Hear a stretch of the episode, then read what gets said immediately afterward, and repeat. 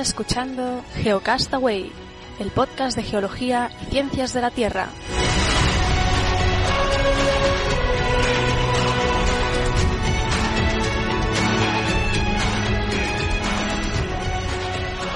Hola a todos y todas, me llamo Marta Pérez y este es el primer capítulo de mi nueva sección en el podcast de Geocastaway.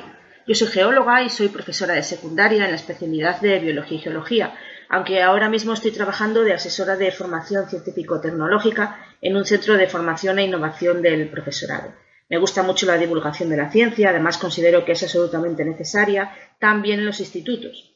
Y bueno, yo aporto mi granito de arena a esto de la divulgación escribiendo en Principia, tanto en la web, que si no lo sabéis es principia.io, como en Principia Magazine, que es la revista impresa.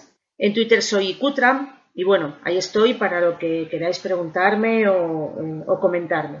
En esta sesión vamos a hablar por un lado de recursos didácticos relacionados con la geología para su aplicación en las aulas, etcétera, y por, otro lado también hablaremos de paleocenografía, de paleoclimatología o de micropaleontología, porque son los temas en los que yo me especialicé los años que estuve en investigación y además, aunque no lo parezca, son muy actuales por su relación, por ejemplo, con el cambio climático.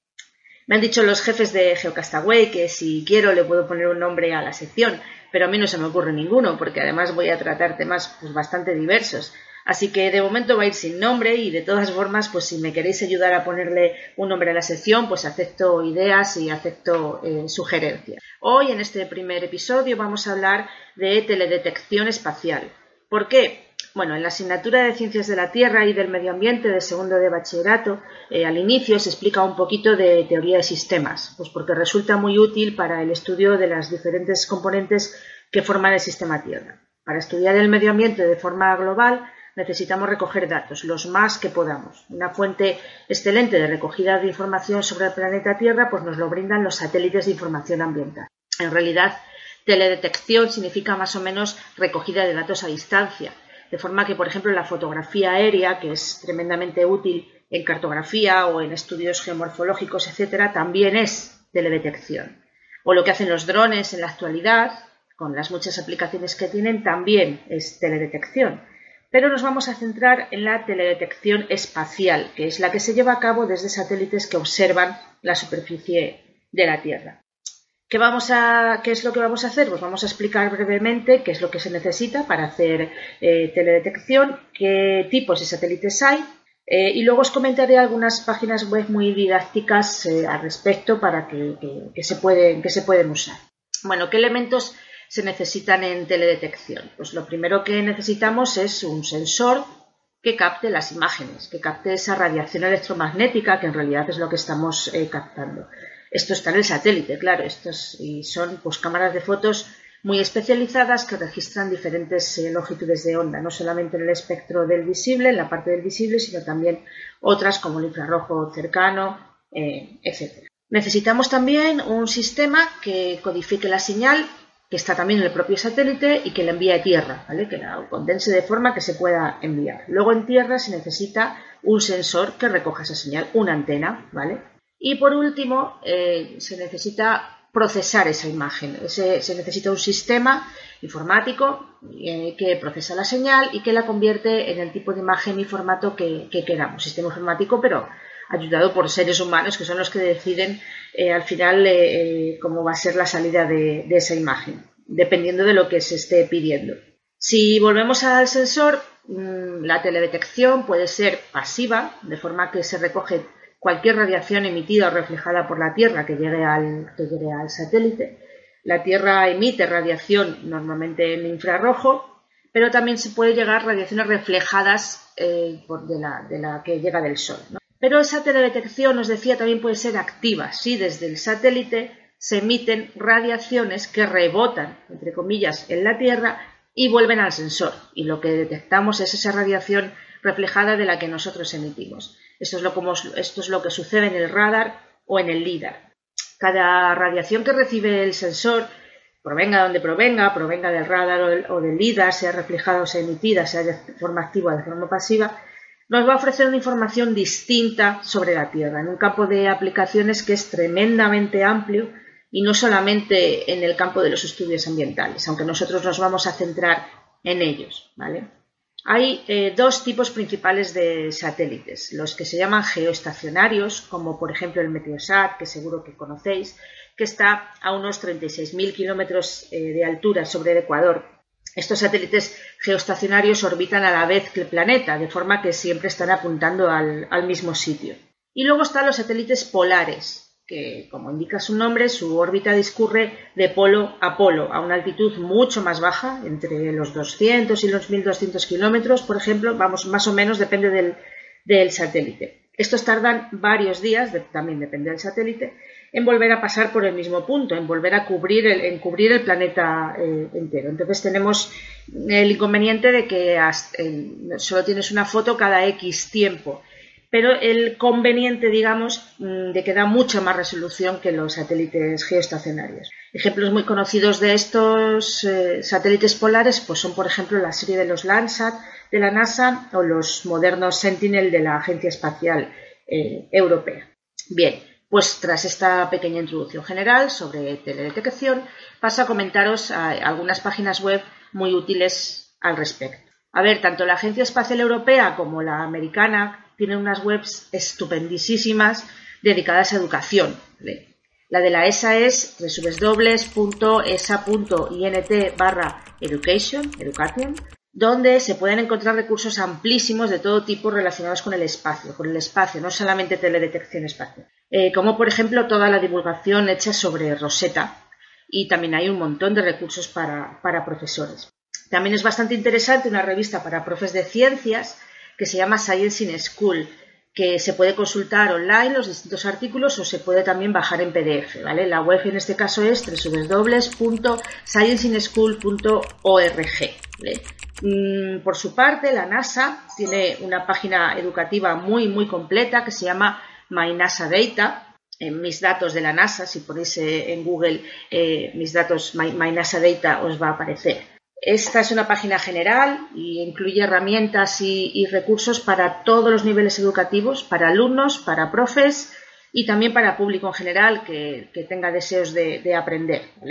Aquí se usan datos reales de la NASA y se pueden construir gráficas, mapas, hacer estudios con datos reales de la NASA para explorar el, el sistema Tierra. Pero, aunque estas páginas que os he comentado están fenomenal y puede que en algún momento dado, en el futuro, volvamos sobre ellas, Vamos a centrarnos hoy en otra. Volvemos en este caso a la ESA, la Agencia Espacial Europea, y esta página que os voy a comentar está específicamente basada en teledetección espacial para un nivel de bachillerato. Se trata de EduSpace. Es www.esa.int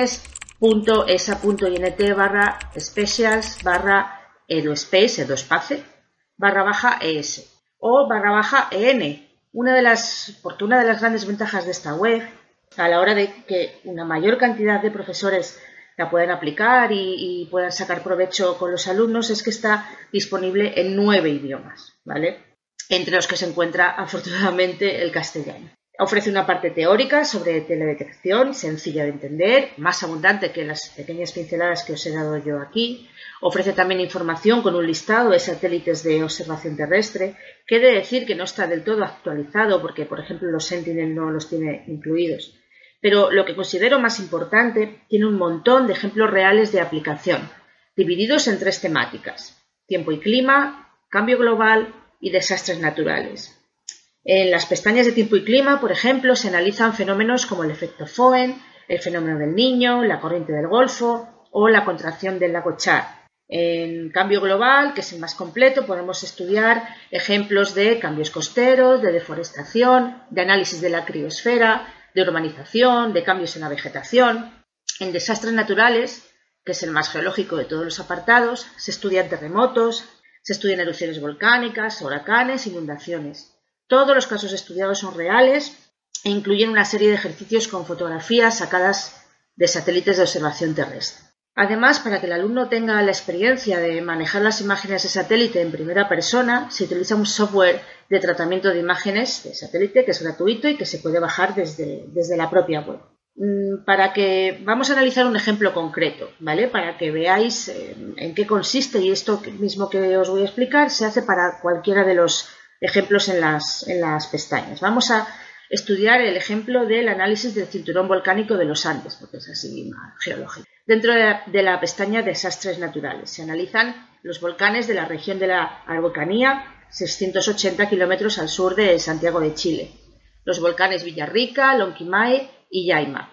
En un primer ejercicio se trata de visualizar, utilizando el software de tratamiento de imágenes, que se llama LeoWorks, una imagen del Landsat de marzo del 2003, del volcán Villarrica en este caso en cinco diferentes bandas espectrales, que corresponden al azul, al verde, al rojo, al infrarrojo cercano y al infrarrojo medio.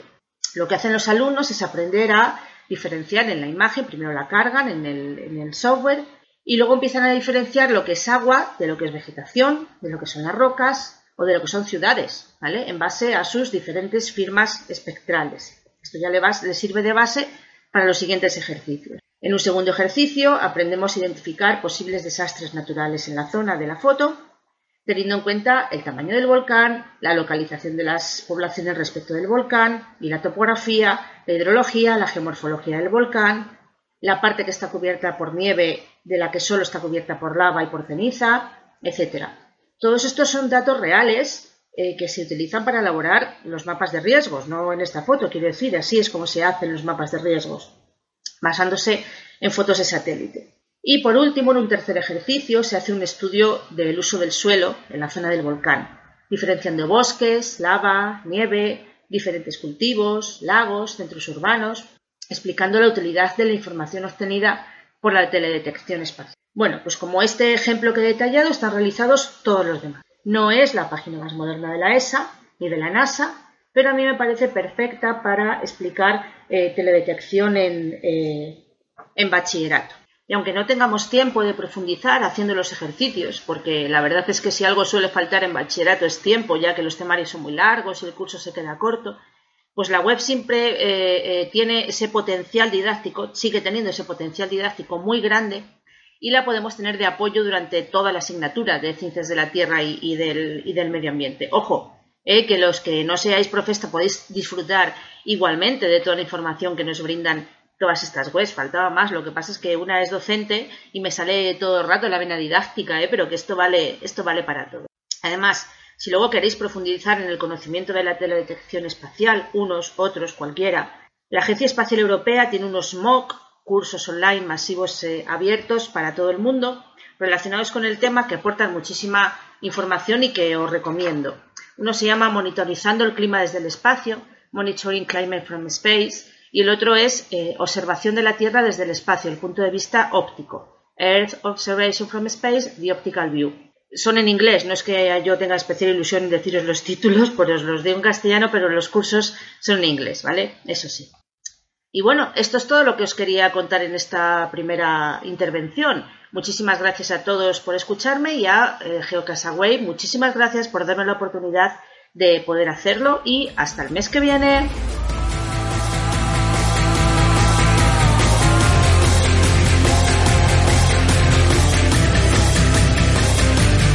Envíanos tus comentarios, preguntas o sugerencias a geocastaway.gmail.com Puedes escribirnos en nuestra web geocastaway.com Búscanos en Facebook y en Twitter.